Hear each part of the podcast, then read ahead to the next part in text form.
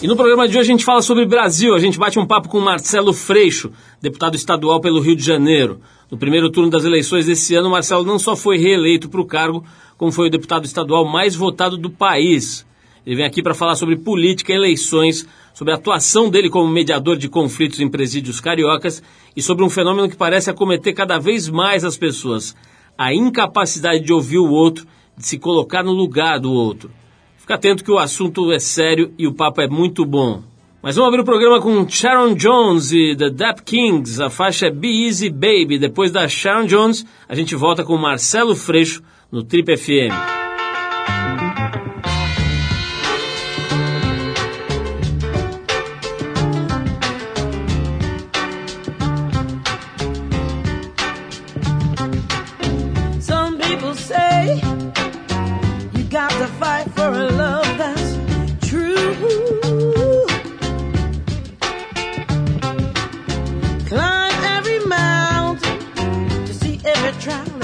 population.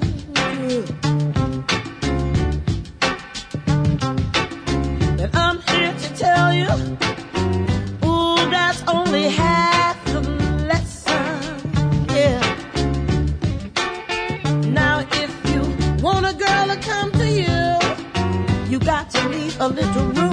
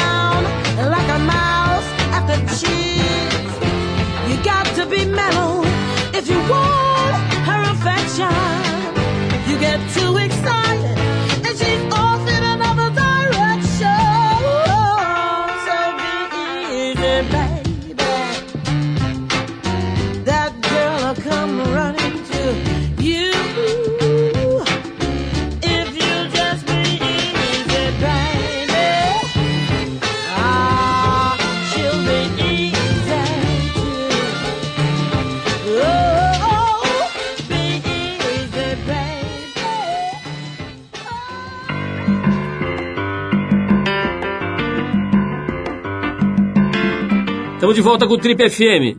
E como eu anunciei no começo do programa, hoje a gente bate um papo aqui no programa com o deputado estadual Marcelo Freixo, que acaba de ser reeleito para o cargo como deputado estadual mais votado do país. Para dar início aqui ao papo, o Marcelo dá uma retomada no início da carreira dele como mediador de conflitos em presídios do Rio de Janeiro. Ele vai contar um pouquinho dessa história para a gente e também falar dos momentos mais tensos que ele viveu dentro da cadeia. Vamos ouvir então o Marcelo Freixo desde muito cedo. Na verdade, eu nasci na, na zona norte de uma cidade vizinha aqui, a cidade do Rio, que é Niterói, e desde muito, muito novo eu sempre convivi com essa realidade da violência muito próxima, né? Então, vários amigos é, de infância envolvidos no tráfico, enfim, é, muitos problemas, perdi muitos amigos durante a adolescência, é, sempre convivi com uma violência mais brutal de perto, né? Então, isso sempre teve presente na, na preocupação durante toda a minha formação ali, isso é, ficou muito presente.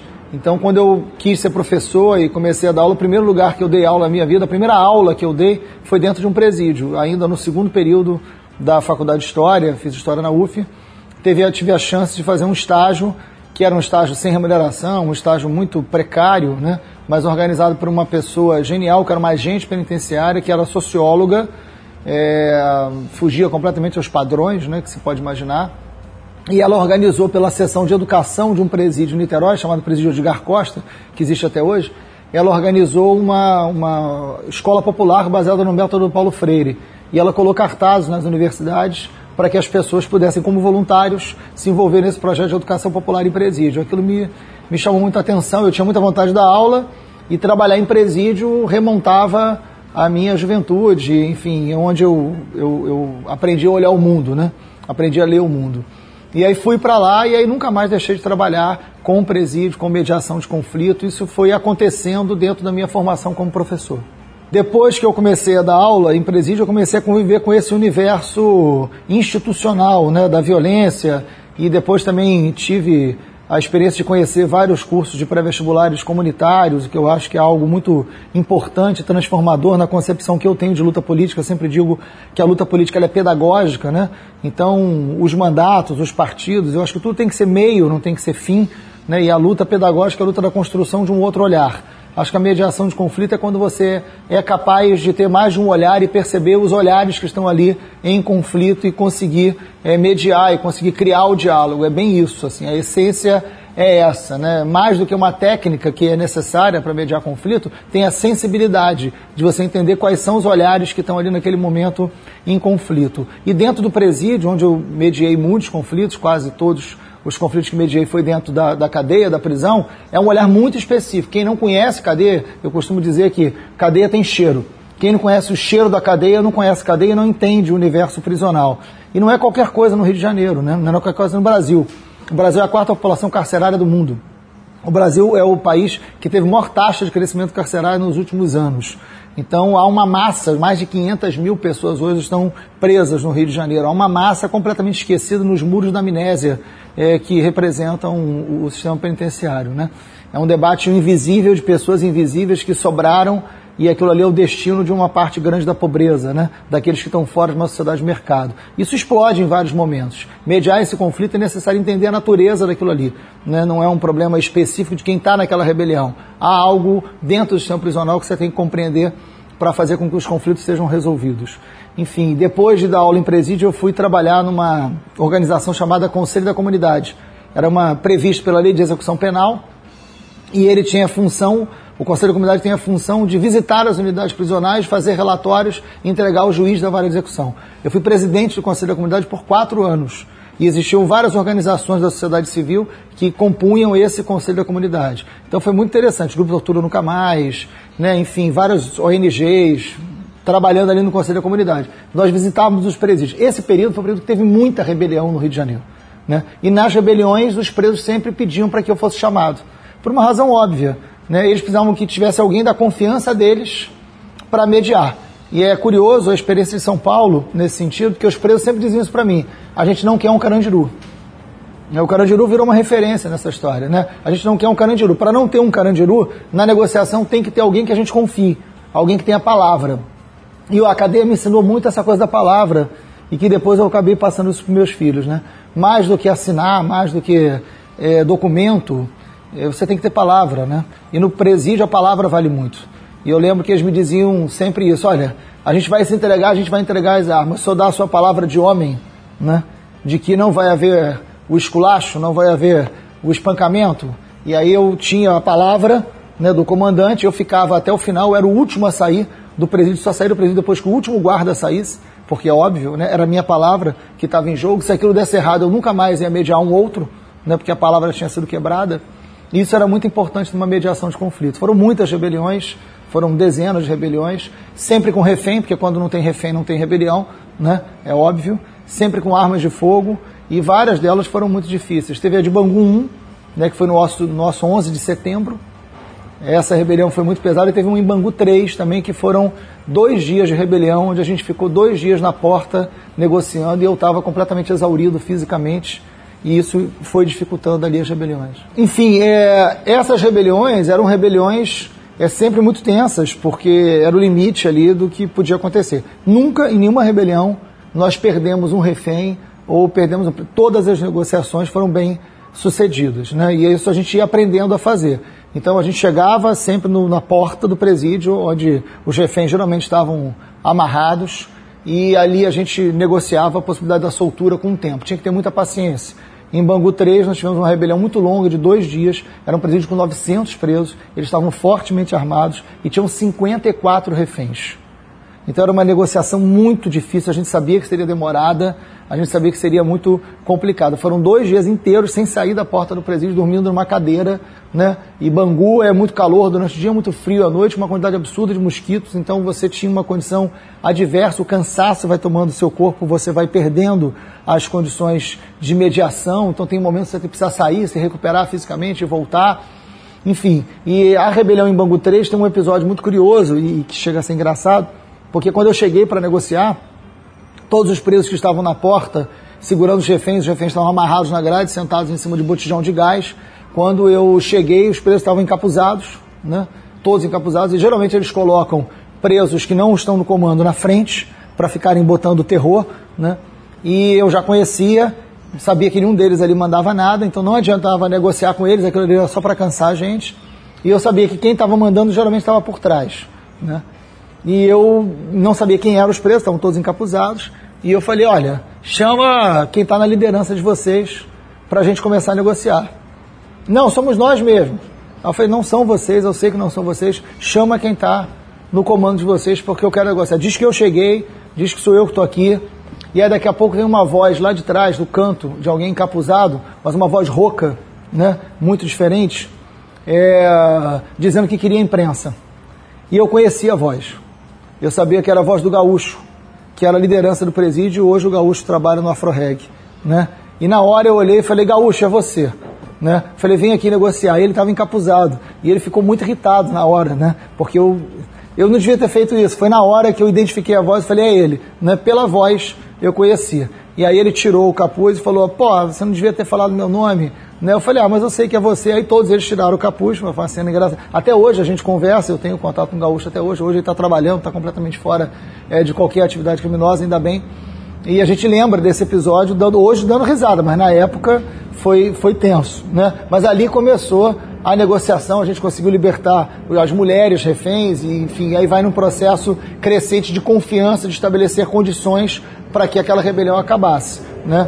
A rebelião de Bangu 1, onde morreu o E, e onde tínhamos ali muitos, tinha o Fernandinho Bramal, o Marcinho VP, eram eles que estavam ali presos dentro de Bangu 1.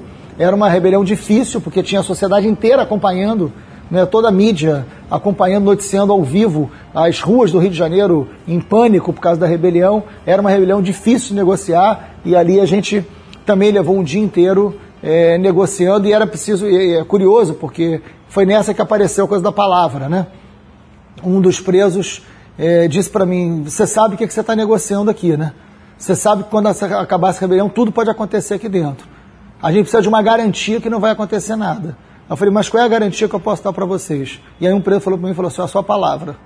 Nada importa mais para um homem que a sua palavra. Isso eu aprendi com um preso, isso não aprendi com nenhum governador. Que, aliás, poderiam aprender um pouco com esse preso, por exemplo. A importância da palavra. Né? Muitos não têm. Então a palavra é algo que mexe muito com a coisa da cidadania e com a dignidade na hora de você tratar com essa população específica. Um caso muito curioso é, aconteceu em Bangu 4.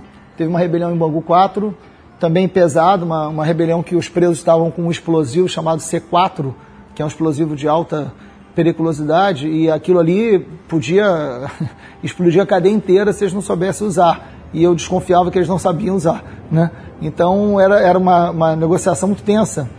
E o agente penitenciário que estava como refém era um agente que não tinha boa relação com os presos. Era um agente que eu sabia que não era. É, essa história é muito boa. É? Esse agente, ele, ele era um agente que sempre falava, sempre fazia discurso contra os direitos humanos. Sempre que eu ia na cadeia visitar, ele falava: ah, os direitos humanos né, aquela velha lógica direitos humanos é proteção de bandidos, direitos humanos não se preocupa com. Enfim, uma visão absolutamente equivocada, mas muito reproduzida até hoje. Né? E ele, ele vira refém. Quando eu chego para negociar a rebelião e vejo que era ele o refém, eu fiquei em pânico. Porque eu falei, vão matar. Vão matar. E quando ele me vê, ele estava muito nervoso porque ele sabia que ele podia matar. E naquela rebelião tinha um preso que eu conhecia há muitos anos, tinha sido meu aluno na prisão há muitos anos atrás, e que estava no comando daquela cadeia, estava no comando daquela rebelião. Né? E quando eu vi que era ele, o preso que estava comandando, ele agradeceu que eu tinha ido para negociar, porque ele, enfim, estava muito tenso realmente, e eu pedi para que ele me desse um voto de confiança. Né? Era o Dudu da Rocinha, já foi morto inclusive. E o Dudu da Rocinha, por isso que eu estou citando o nome dele aqui. O Dudu da Rocinha olhou para mim e falou: Obrigado por você ter vindo. Enfim, você vai ser importante para essa rebelião aqui acabar. Acabar bem sem ninguém ferido. Eu falei: Então me dá um voto de confiança. Eu falei: Que voto de confiança? Ele me perguntou: Que voto de confiança? Eu falei: Solta um refém para eu poder mostrar lá fora de que eu também tenho a confiança de vocês, né? não só vocês têm a minha. Aí eles falaram: Não, é justo. Eu falei: Então solta esse aqui. Né? Eu pedi para soltar aquele refém. Porque eu sabia que ali morava o problema maior. E aí ele olha para mim e fala: esse não dá. Aí eu falei: não, eu só quero esse. Eu quero que você liberte esse, porque eu quero que você mostre que você confia em mim como eu confio em você. Liberta esse aqui, eu estou pedindo. E aí ele vira para esse agente penitenciário e fala: rapaz, agradece pelo resto da sua vida ao seu Marcelo. Né? Ele desamarrou esse cara e ele saiu. Esse agente penitenciário, todo aniversário, todo Natal, todo ano novo, ele me liga, me desejando Feliz Natal, Feliz Aniversário, feliz. Me ligou a semana passada me desejando felicidade pela votação. Virou uma pessoa próxima, a gente conversou muito, virou um amigo, mas essa é uma história importante também nas mediações. Esse é o Tribo FM, você está ouvindo um pouco do papo que a gente bateu com o deputado estadual Marcelo Freixo, que é ninguém menos do que o deputado estadual mais votado do país. A gente já volta com a continuação dessa conversa, mas antes a gente vai com o músico norueguês Erlend Oy, da banda Kings of Convenience. Mas aqui a gente vai com o projeto solo dele, a, a faixa é a Ping Pong, do disco Legal, lançado no começo desse mês. Vamos então com o Erland Oy e a gente já volta com o Trip FM, hoje conversando com o deputado estadual Marcelo Freixo.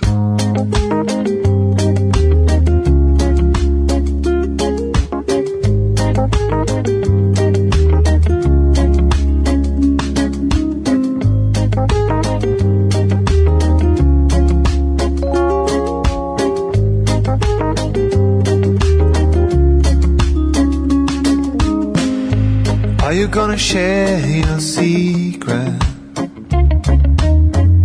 Or will you leave me guessing for days? Is it up to me to read you? Figure out a pattern in your ways? Are you just cold to me because you are afraid to be another shipwreck in my way? Maybe.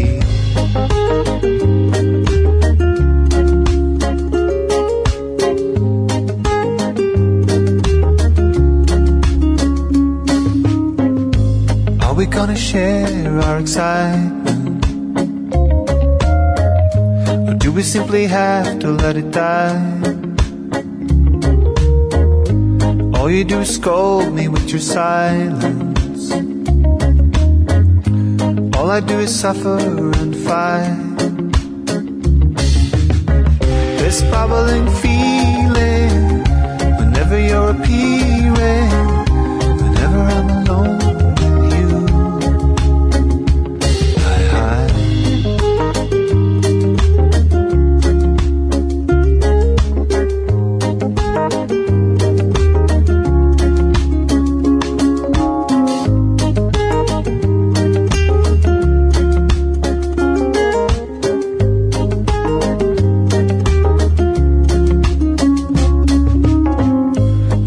about your day and night, girl. Think about your night and day. Think about you all the time, girl. And I can keep my hands off you. If only I would know that you are also having sleepless nights. If I will make you choose now would only lose now.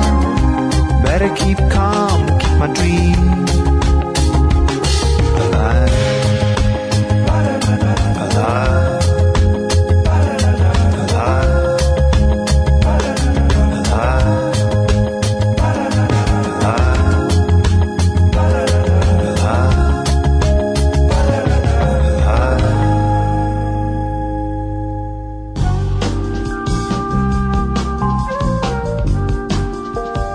Estamos de volta com o Trip FM e a gente continua a nossa conversa com o convidado de hoje, Marcelo Freixo, que agora conta pra gente quais são, na opinião dele, os conflitos mais complexos e importantes que existem hoje no país. O Freixo também fala sobre a importância e a urgência de uma reforma política e comenta sobre a aparente dissonância entre as manifestações de junho do ano passado e o resultado das eleições desse ano. Vamos ouvir. São muitos os conflitos hoje. Você tem um conflito agrário, por exemplo, que é, não está na pauta, porque o agronegócio busca a ideia de um falso consenso, como se todas as questões agrárias estivessem resolvidas, e o Brasil não fez reforma agrária. Né? A gente costuma brincar dizendo que as capitanias hereditárias foi o único momento que houve divisão de terra no Brasil. Né? E, e, a gente tem uma concentração fundiária grande e uma violência no campo permanente. Né? É, o Brasil tem um atraso muito grande no que diz respeito a, ao latifúndio, né? Seja o latifúndio improdutivo ou o latifúndio produtivo, eu não sei o que é pior, né? Mas na verdade concentra-se terra e gera um conflito. E a partir daí você tem uma série de outros conflitos. A gente hoje vive, pelo primeiro momento da, da história da humanidade, que a população urbana é maior do que a rural. Nunca na história do planeta a população urbana foi maior do que a rural. Agora virou. Né? E isso, evidentemente, traz um desafio muito grande, que é pensar que cidades teremos. Nos próximos 30 anos, 90% do crescimento populacional vai se dar nas cidades do hemisfério sul. Isso traz um desafio para pensarmos que urbanidade nós vamos ter. Junho do ano passado, né, um milhão de pessoas nas ruas, era uma crise da vida urbana. Era uma crise do modelo de cidade, era uma crise de pertencimento. Eu acho que esse é o grande conflito que a gente tem no Brasil hoje há uma crise de pertencimento, há uma crise de identidade, há uma crise de representatividade, que não se explica só pelos partidos políticos, pelo legislativo ou pelo judiciário. Há uma crise institucional de representatividade. E é um amadurecimento da democracia. Eu acho que isso é o mais importante para a gente pensar. Nós vivemos uma ditadura civil-militar durante 21 anos, que acabou em 1985. De lá para cá, a nossa, a nossa democracia ela é muito recente. Se você olhar para a República Brasileira, que nasce num golpe, né, nasce numa ação militar, né, e, e, era muito como o Lima Barreto viveu no Brasil na época da, da, proclamação da República. O Lima Barreto tem uma frase que é espetacular na proclamação, que ele diz, o Brasil não tem povo, tem público.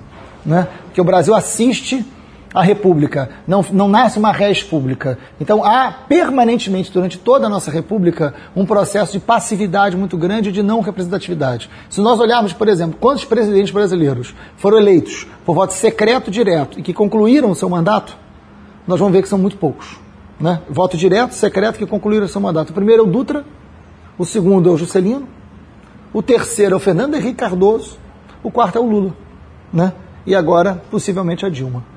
Né? Em toda a República Brasileira, né, de 1889 para cá, nós temos uma fragilidade democrática e institucional enorme.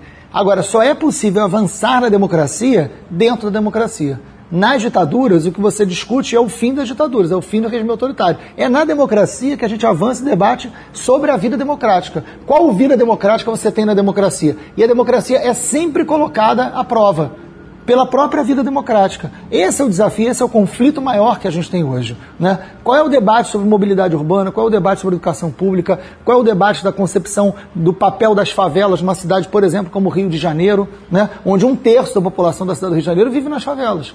Né? E as favelas só são lembradas em época de eleição. Fora isso, são completamente esquecidas e não são ouvidas.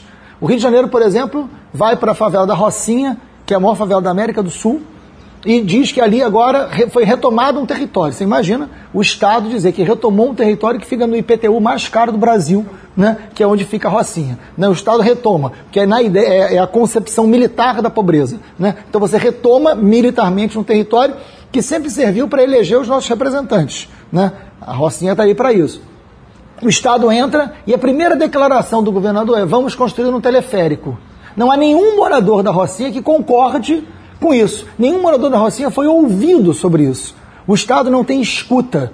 O Estado não tem a capacidade de ouvir a sociedade. Isso gera uma enorme crise de pertencimento, de representatividade, uma crise urbana de concepção de cidade. E isso desdobra em muitos conflitos. Nós tivemos um milhão de pessoas nas ruas, não era um milhão de progressistas, nem um milhão de fascistas. Era um milhão de pessoas não representadas, com diversas ideologias, com diversas concepções, de diversas classes diferentes. Então são muitos os universos que estão colocados de conflito pela incapacidade de escuta da, da nossa democracia até agora. Isso não significa que não é, estejamos vivendo numa democracia, mas significa que a vida democrática tem que avançar pelos limites que a própria democracia ainda tem. Então esse é o conflito maior, criar canal de escuta e criar uma outra possibilidade de vida urbana que é irreversível, né? a vida será cada vez mais urbana, né? o que não, não podemos deixar de pensar nos conflitos do campo, mas que modelo de cidade, com que capacidade de uma cidadania mais ativa? Esse é o desafio que está colocado. As manifestações de junho de 2013, elas, na verdade, não foram manifestações, porque não foram movimentos, foram manifestações, evidente, não foram movimentos. Um movimento, você sabe com quem você está e onde você quer chegar. Né? As manifestações representaram um sentimento, que é esse sentimento de crise urbana. As bandeiras eram todas bandeiras da crise urbana, não tinha nenhum cartaz sobre reforma agrária, não tinha nenhum cartaz sobre a escravidão no campo, né? não tinha nenhum cartaz sobre a violência no campo. Os cartazes, as manifestações eram muitas vezes individuais, não coletivas, que é uma característica da primeira grande manifestação de massa em tempos de internet, né, e que mexeu com o nosso sistema cognitivo completamente. A gente está tentando entender até hoje o que, que foi aquilo de um milhão. A maior referência que nós tínhamos era a passeata de 100 mil. De repente, um milhão nas ruas com um sentimento dizendo queremos mais democracia, mas não me sinto vivendo uma democracia, não me sinto representado, isso, eu, isso não me representa, era a principal frase, e isso não me representa servia para várias coisas. Servia para o judiciário, para o legislativo, para o partido político, para a TV Globo, para um monte de gente. Né? O isso não me representa era generalizado. Então essas manifestações de junho foram, na verdade, sentimentos de não é, representatividade, né, de crise. Eu não me, não me sinto representado e essa cidade, tanto é que começa com a mobilidade um preço das passagens, discute a violência policial, né? diz que queria saúde e educação padrão FIFA. São debates urbanos, de situações urbanas, onde se sabia muito mais o que não queria do que o que queria, porque não é um movimento. Até porque ele era muito ele era muito espontâneo. Ele não vem de uma. Para você estar numa manifestação, como antigamente, você não precisava ser de um centro acadêmico, de um DCE, de um sindicato, bastava você estar conectado ao seu Facebook né, que você ia para a manifestação. Tanto é que tinha muito mais cartaz individual do que faixa, que precisava pelo menos dois para segurar. Né? Então é uma outra, é um outro momento, uma outra conjuntura, uma outra leitura que tem que fazer. Não é nem melhor nem pior, é um outro tempo. É um tempo de questionamento democrático dentro da democracia.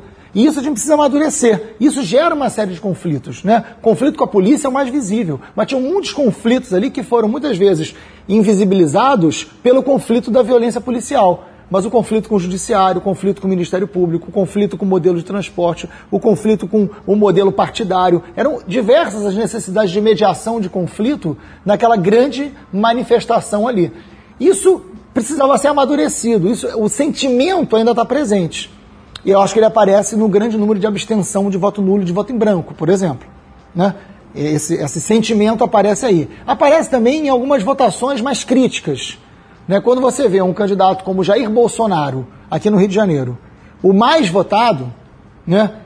você entende que todo mundo que votou no Bolsonaro defende tortura, regime militar e é racista e homofóbico? Eu não acredito nisso. Não é verdade.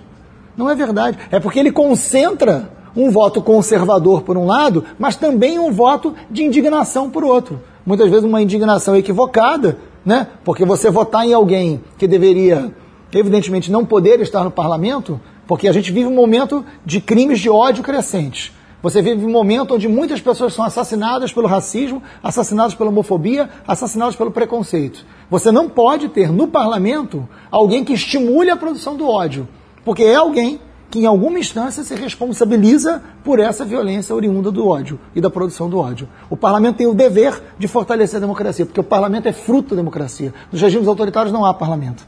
Então o parlamento só pode ser parlamento na democracia. Então o parlamento tem como dever de todos, independente de serem de direita, de esquerda, de centro, de não serem nada, independente de qualquer coisa, é fundamental que qualquer parlamentar tenha compromisso com o enfrentamento às produções de ódio.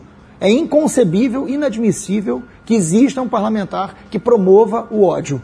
Isso devia ser absolutamente proibido. Se o parlamento tivesse um mínimo de, de, de, seriedade no que diz respeito ao controle da conduta dos seus parlamentares, não é um controle ideológico, né? mas é um controle republicano de identidade com aquilo faz o, o, sentido do parlamento, que é a democracia, não poderia haver alguém que faça manifestações racistas, homofóbicas, preconceituosas dentro do parlamento. E ele é o campeão de votos no Rio de Janeiro. Essa contradição é a contradição da mediação dos conflitos que a gente precisa fazer para fortalecer a democracia. A reforma política é decisiva para esse avanço da democracia, para tentar reduzir um pouco o grau é, de crise é, representativa do parlamento, por exemplo. Né? Então, por exemplo, o financiamento público de campanha é decisivo. Né? Enquanto as campanhas forem financiadas por aqueles que ganham e que dominam a cidade, é, você não tem uma democracia possível, porque quem se elege, se elege prestando contas ao capital, e não à república, e não à democracia. Né? Então, hoje no Rio de Janeiro, por exemplo, as campanhas são todas financiadas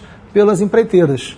E as empreiteiras depois, por exemplo, têm a gestão do sistema de transporte inteiro para lembrar das manifestações de junho, que a crise começa na mobilidade, hoje os trens do Rio de Janeiro são administrados pelo Odebrecht, a barca administrada pela CCR, o metrô administrado pela OAS. Estou dando exemplos concretos de empreiteiras que têm a gestão da mobilidade urbana do Rio de Janeiro. Ou seja, o lucro é colocado acima do direito fundamental de mobilidade. Essas empreiteiras financiam campanhas. Essas empreiteiras fazem, evidentemente, ali um investimento. Né?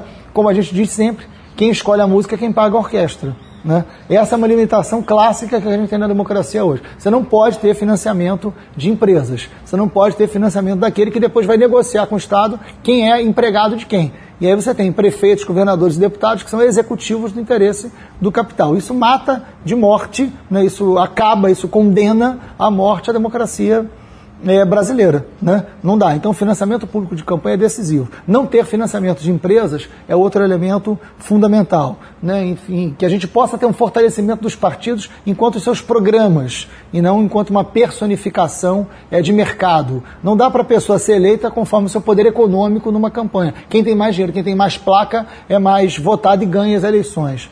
Né? Isso faz com que o lucro esteja acima da vida. E é isso que a democracia hoje está é, pedindo para ser resolvido. Eu acho fundamental que você tenha uma constituinte específica.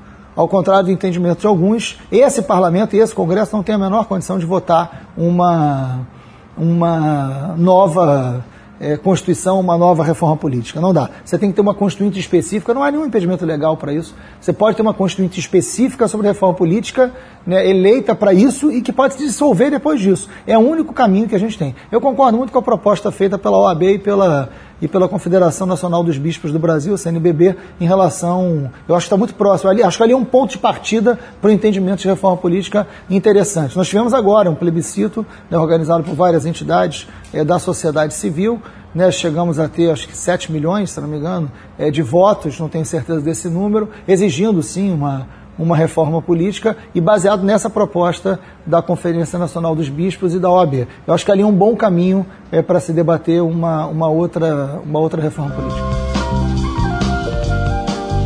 Esse é o Tribo FM, você está ouvindo um pouco do papo que a gente bateu com o deputado estadual Marcelo Freixo, que é ninguém menos do que o deputado estadual mais votado do país. Vamos dar mais um break aqui para ouvir música agora com The Doors, a faixa é Peace Frog. Vamos com a turma do Jim Morrison então e daqui a pouquinho a gente volta com o Trip FM.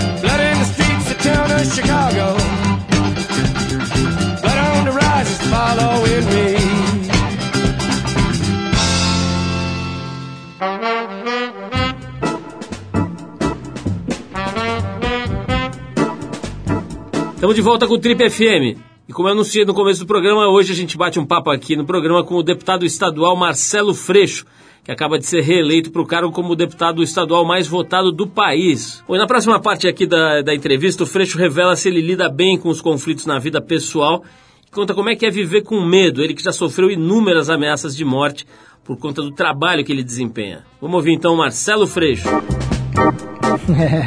Na vida pessoal sempre tem conflitos, a gente é movido por eles, né? E no meu caso, é, a vida pública me traz conflitos também para a vida pessoal, né? Enfim, depois da CPI das milícias foram muitas ameaças, a CPI das milícias foi em 2008, então isso trouxe limitações na minha vida privada, eu tive que me acostumar com uma outra lógica de vida, com, com uma outra concepção é, de liberdade, a palavra liberdade para mim tem um significado muito forte, até porque eu sempre trabalhei né, é, com quem não teve liberdade, foram muitos anos trabalhando dentro das prisões. Até hoje, eu, eu entro, visito as prisões, tenho uma referência muito grande no mundo prisional, mas eu acabei perdendo parte da minha liberdade em função da minha militância. Tive que, que recodificar um pouco a minha forma de vida. Isso é um conflito permanente é, que eu tenho, né? É, e tenho dois filhos, enfim, há uma, um processo educacional que também é feito do. A gente não tem que evitar o conflito, o conflito não é ruim. O problema é como você é, trata desse conflito, como você olha para o conflito, é, qual é a tua capacidade de dialogar com o conflito. É conflito que faz a gente andar, não é paz macera. Tem um período, tem períodos de, de maior intensidade dessas, dessas ameaças. A CPI foi em 2008, né? então durante o ano de 2008 2009 é, foi muito agudo. Depois isso retoma em 2011, quando eles assassinam uma juíza aqui no Rio de Janeiro, a Patrícia Cioli, que era próxima da gente. É, eles matam uma juíza brutalmente usando as armas e as munições da própria polícia, oficiais. Aquilo era um recado, né? aquilo não foi um descuido. Quem mata uma juíza com arma oficial está dando um recado ao Poder Judiciário. Né?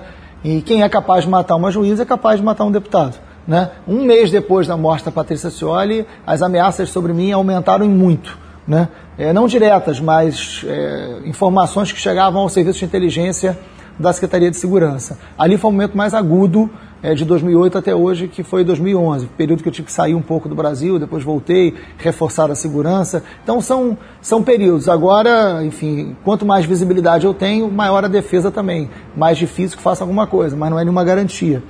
Então tem que tomar cuidado, enfim, não pode se descuidar, não posso me descuidar em relação a isso, mas também não tem nenhuma possibilidade de recuo, nem desejo recuar. O que a gente fez foi importante e tem o reconhecimento. Né? Eu acabo de sair de uma eleição, fui o deputado mais votado do Brasil, né? e aqui no Rio de Janeiro, nas áreas dominadas pela milícia, que são muitas, eu fui um dos deputados mais votados. Isso para mim tem um valor enorme, um valor muito significativo. Né? De 26 bairros dominados por milícia, eu fiquei entre os três mais votados em 17 deles.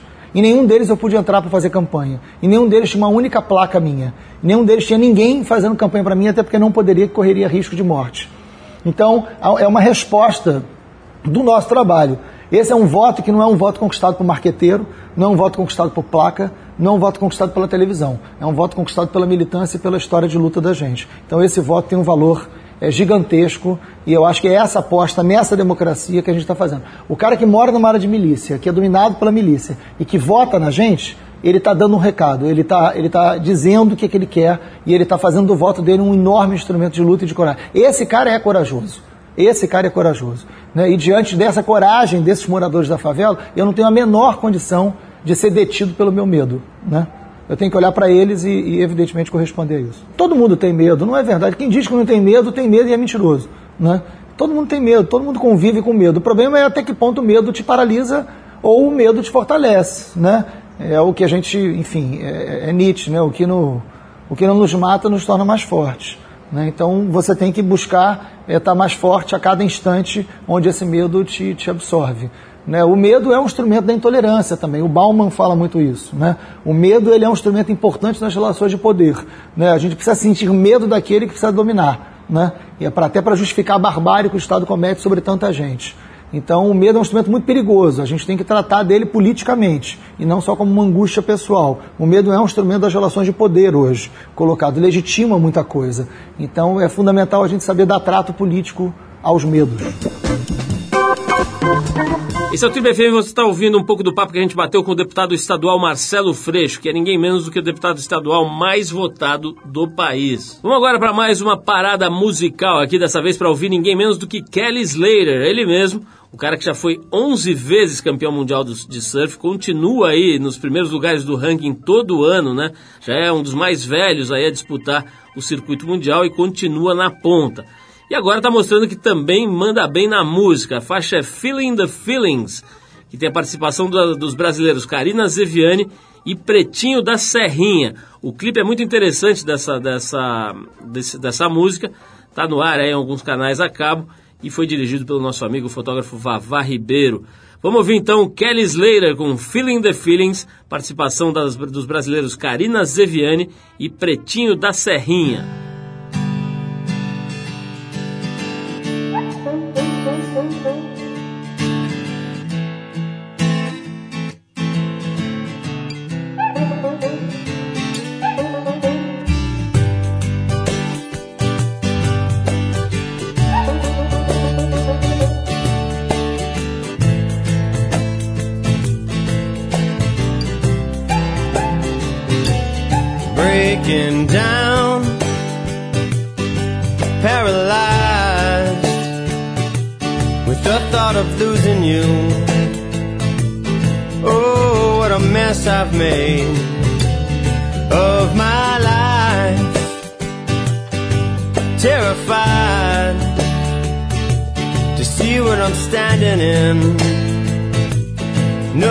Situation.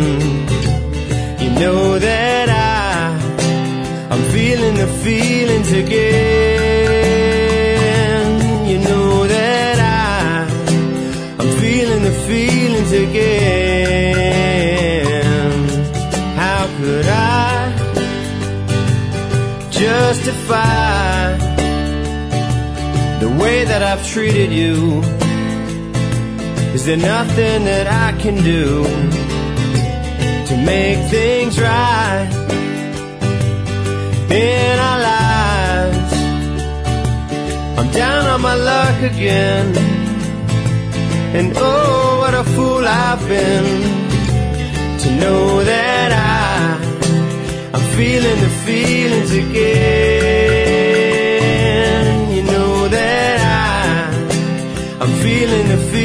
Again.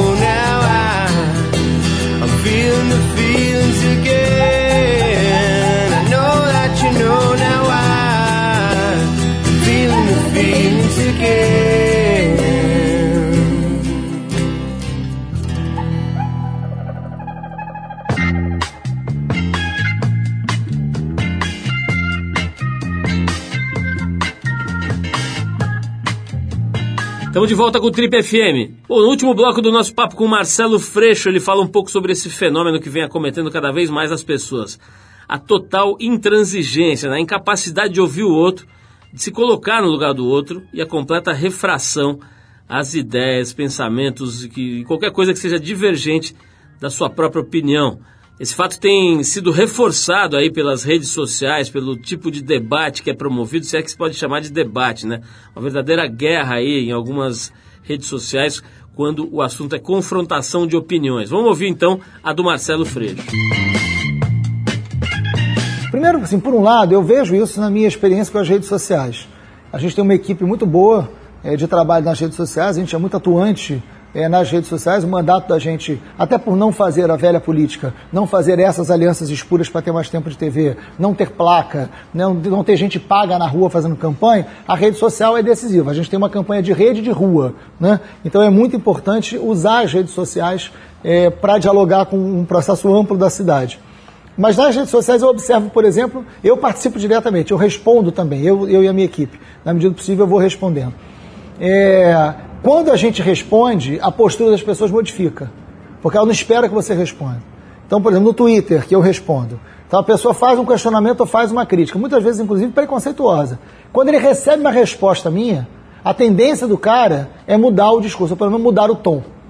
E isso muda. Ou seja, a capacidade de dialogar pode fazer com que as pessoas, pelo menos, inibam a sua manifestação eh, imediata. É, Como é que você acha? A internet, muitas vezes, você acha que você está falando para todo mundo e para ninguém ao mesmo tempo. Né? Você não espera ser respondido. Você não espera ser questionado, a não ser que seja por alguém que você não conhece. Quando você é questionado pessoalmente, isso muitas vezes muda. Então é um processo pedagógico, a luta é pedagógica, a luta é da construção de horário. O Paulo Freire dizia isso. A gente precisa aprender a ler o mundo. Mais do que juntar sílabas e ler palavras, a gente precisa aprender a ler o mundo. E ler o mundo significa dialogar. Ler o mundo significa romper com a lógica da educação bancária. Ler o mundo significa trocar conhecimento. Todo mundo carrega algum nível de conhecimento. Trocar isso é um grande instrumento para enfrentar o ódio. Agora, por outro lado, o Estado tem que ser mais contundente.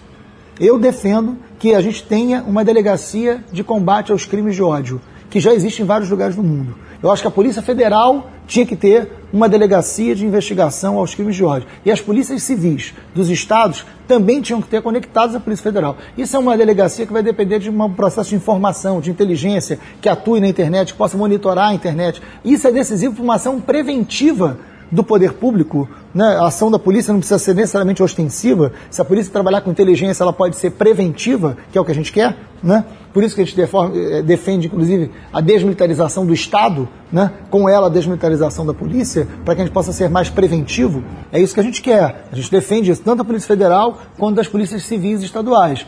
Porque, na verdade, você tem que ter um serviço de inteligência bem apurado, que possa dialogar, que possa estar monitorando a internet, para saber de onde partem os discursos e a produção de ódio contra nordestino, contra negro, contra gay, contra as mulheres. Enfim, há, há necessidade concreta de uma investigação é, sobre isso, porque não se pode naturalizar. A gente sempre usa a frase do Brecht, né, nada deve parecer impossível de mudar, nada deve parecer natural, né? porque não é natural isso. A gente tem que ter política pública na área de segurança, que não é uma área necessariamente repressiva, sobre essa produção do ódio. Né? São muitos os homicídios, são muitas as violações de direitos, são muitas violências contra a população vítima de crimes de ódio. Né? Então, isso precisa de uma resposta. E a resposta tem que ser estrutural, tem que ser de políticas públicas, tanto pedagógicas nas escolas. As escolas têm que tratar disso. O programa pedagógico das nossas escolas públicas tem que dar conta da produção do ódio, tem que enfrentar o medo, isso tem que estar no currículo escolar. Né? A gente tem que chamar as religiões né, de um Estado que deveria ser mais laico né, e debater a produção do ódio. Né? O Estado tem que responder e tem que dialogar. O Estado não pode ser refém dos dogmas. O Estado existe para enfrentar a lógica dos dogmas. O Estado não pode ser movido por dogmas, principalmente se eles movem qualquer produção de ódio, qualquer impossibilidade do convívio com a diferença. A maior riqueza da democracia do século XXI é a convivência da diferença. E o preconceito elimina a convivência da diferença. Essa é a grande ameaça da democracia hoje.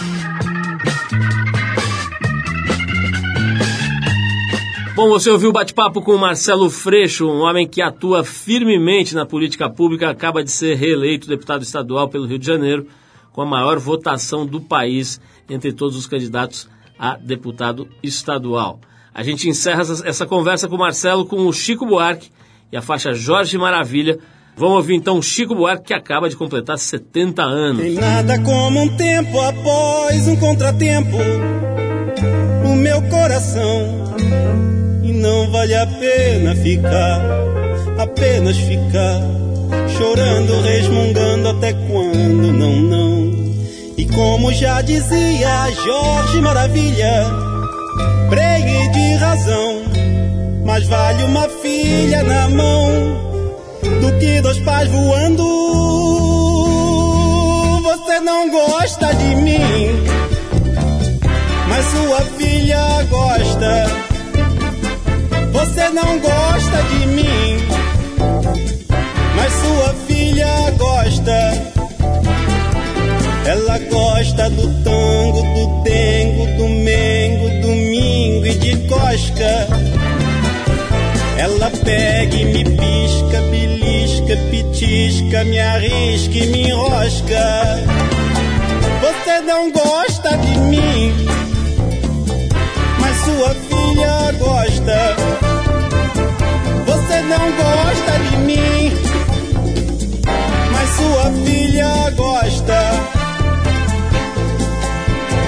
Tem nada como um dia após o outro dia pro meu coração.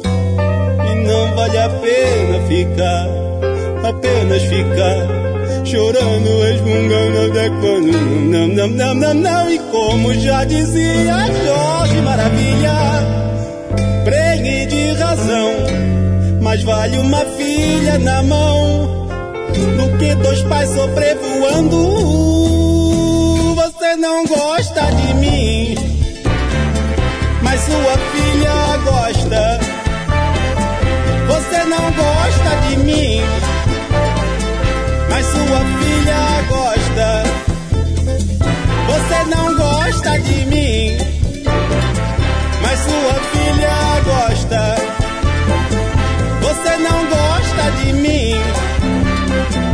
Mas sua filha gosta.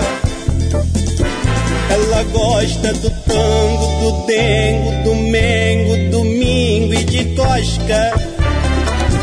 Ela pega e me pisca, belisca, pitisca, me arrisca e me enrosca.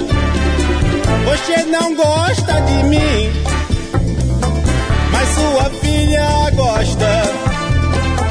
Você não gosta de mim, mas sua filha gosta.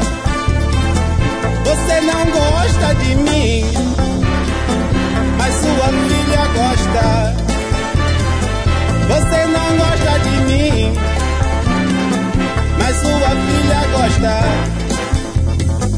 Você não gosta de mim, mas sua filha gosta.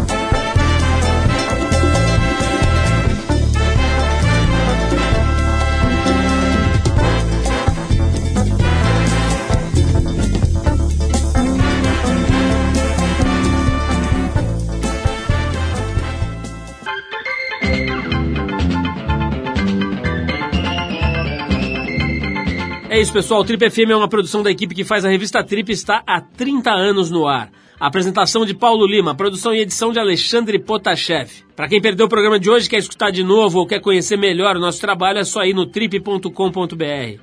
Lá você vai encontrar um arquivo com centenas de entrevistas feitas por nós aqui nos últimos 14 anos e vai poder baixar essas entrevistas para escutar a hora que quiser e onde quiser. Ou você pode assistir a vários dos conteúdos produzidos pela Trip lá no YouTube. É só acessar youtube.com/trip. Na semana que vem a gente volta nesse mesmo horário com mais um Trip FM. Um abração e até a próxima.